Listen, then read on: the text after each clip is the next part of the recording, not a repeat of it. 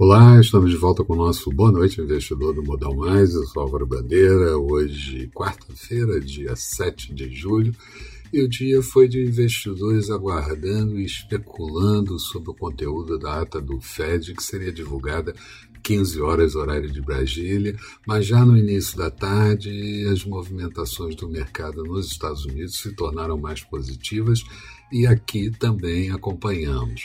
O dólar quase esbarrou na parte da manhã em R$ 5,30, mas começou a ceder e praticamente zerou uh, em determinado momento a alta do dia.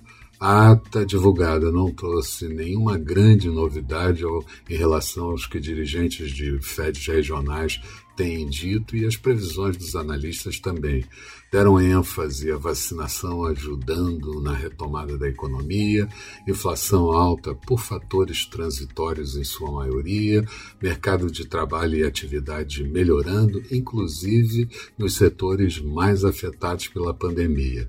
Foi uma ata ainda, eu diria, suave, mas mostrando um certo temor de alguns dirigentes regionais sobre a inflação de longo prazo.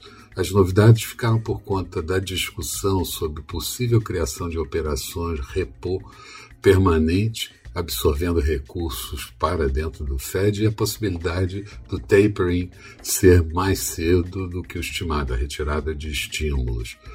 Tivemos ainda os mercados não reagindo muito à, à, à leitura dessa ata e a reação ficou mesmo por conta do dólar aqui.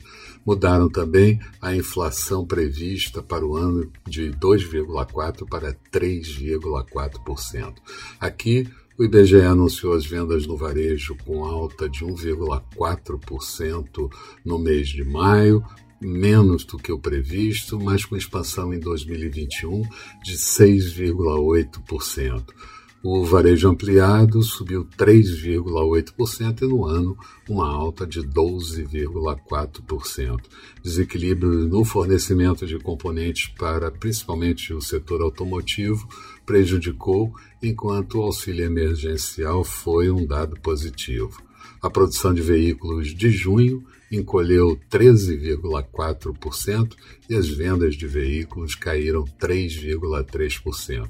Paulo Guedes esteve no Congresso falando sobre a previdência dos militares e depois na comissão sobre a reforma administrativa. Bolsonaro deu entrevista e disse que o Congresso, se o Congresso não aprovar o veto, o voto auditável, seu grupo pode não aceitar e voltou a criticar muito o STF. O Banco Central divulgou o fluxo cambial referente ao, ao, até o dia 2 de julho, no acumulado do ano, um ingresso de 15,16 bilhões de dólares.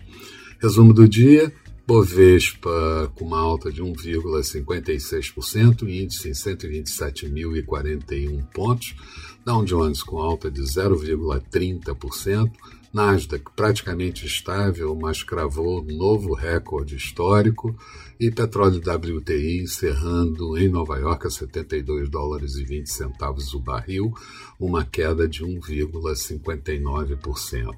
Euro sendo negociado em queda em relação ao dólar a 1,18 da moeda americana, dólar por aqui, depois de muito oscilar, fechou a R$ 5,24, uma alta de 0,60%.